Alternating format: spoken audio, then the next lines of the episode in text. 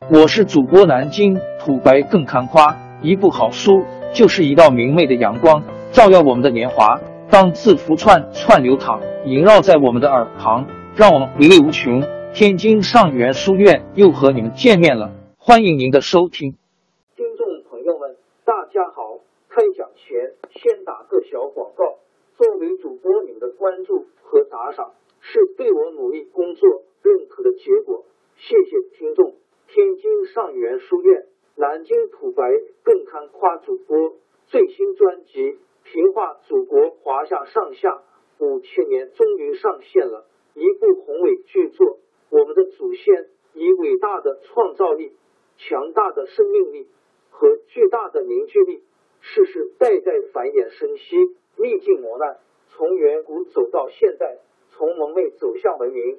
全书共计。两百八十三回，作为播客，我劳动我所得，付费的有声书来了，你愿意为此花钱花时间吗？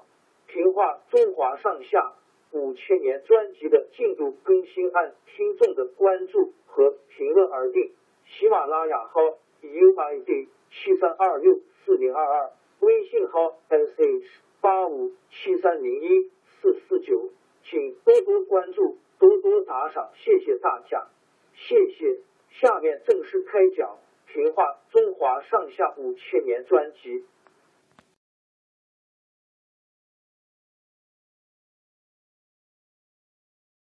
隋炀帝第一次进攻高丽，被打的大败，一百多万隋军兵士逃回来的只有二千七百人。这样的惨败，并没有使这个骄横的暴君死心。才隔一年，他又发动第二次对高丽的进攻。他亲自率领大军攻打辽东，派大臣杨玄感在后方黎阳督运粮草。杨玄感的父亲杨素原是隋炀帝的亲信，帮助炀帝夺取皇位，后来受到炀帝猜忌，郁郁不乐的死去。杨玄感为这个对隋炀帝早就不满，这一回看到局势混乱。就想利用这个时机推翻隋炀帝。杨玄感用督运粮草的名义，征发了年轻力壮的民夫船工八千多人，要他们运粮到辽东前线。那些年轻人怨透了劳役，听说叫他们远离家乡去干苦差事，更加气愤。有一天，杨玄感把民夫集合在一起，说：“当今皇上不顾百姓的死活。”让成千上万的父老兄弟死在辽东，这种情况不能再忍受下去。我也是被逼使来干这件事的。现在我决心跟大伙一起推翻暴君，你们看怎么样？大伙儿一听有人带头反对朝廷，怎么不愿意？顿时响起一片欢呼声。杨玄感把八千民夫编成队伍，发给武器。准备进攻隋军，他发现他身边缺少一个谋士帮他出谋划策，不禁想起了正在长安的好朋友李密。李密的上代是北周和隋朝的贵族。李密少年时候被派在隋炀帝的宫廷里当侍卫，他生性灵活，在值班的时候左顾右盼，被隋炀帝发现了，认为这孩子不大老实。就免了他的差事。李密并不懊丧，回家以后发奋读书，决定做个有学问的人。有一回，李密骑了一条牛出门看朋友，在路上他把《汉书》挂在牛角上，抓紧时间读书。正好宰相杨素坐着马车在后面。a free 等于线下点 m target 等于下划线，blank 大于。仙侠处吹角傲善谢赞关明审一称系辽梁战等阿真第二大鱼杨素在车上招呼说：“哪个书生这么用功啊？”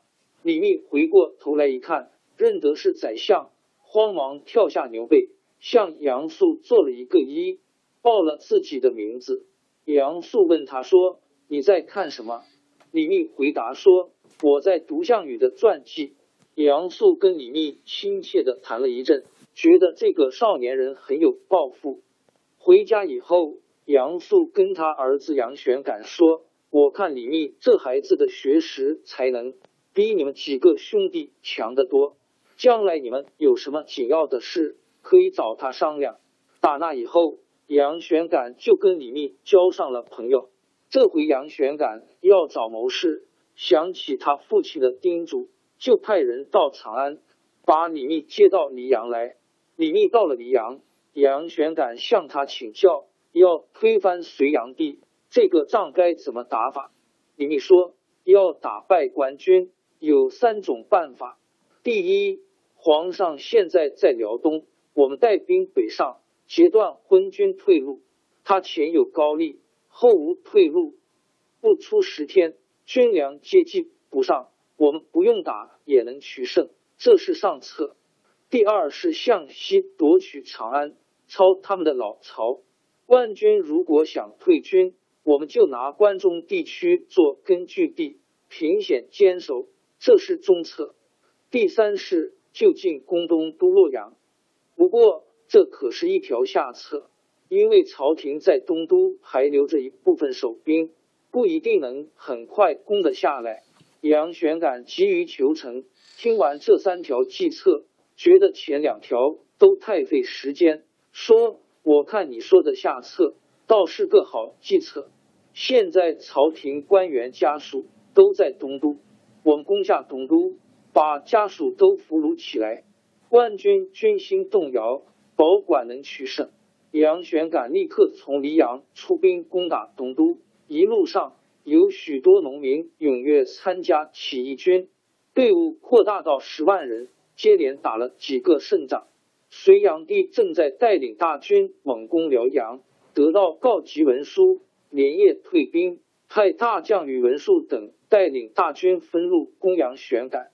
杨玄感抵挡不住，想往西退到长安去。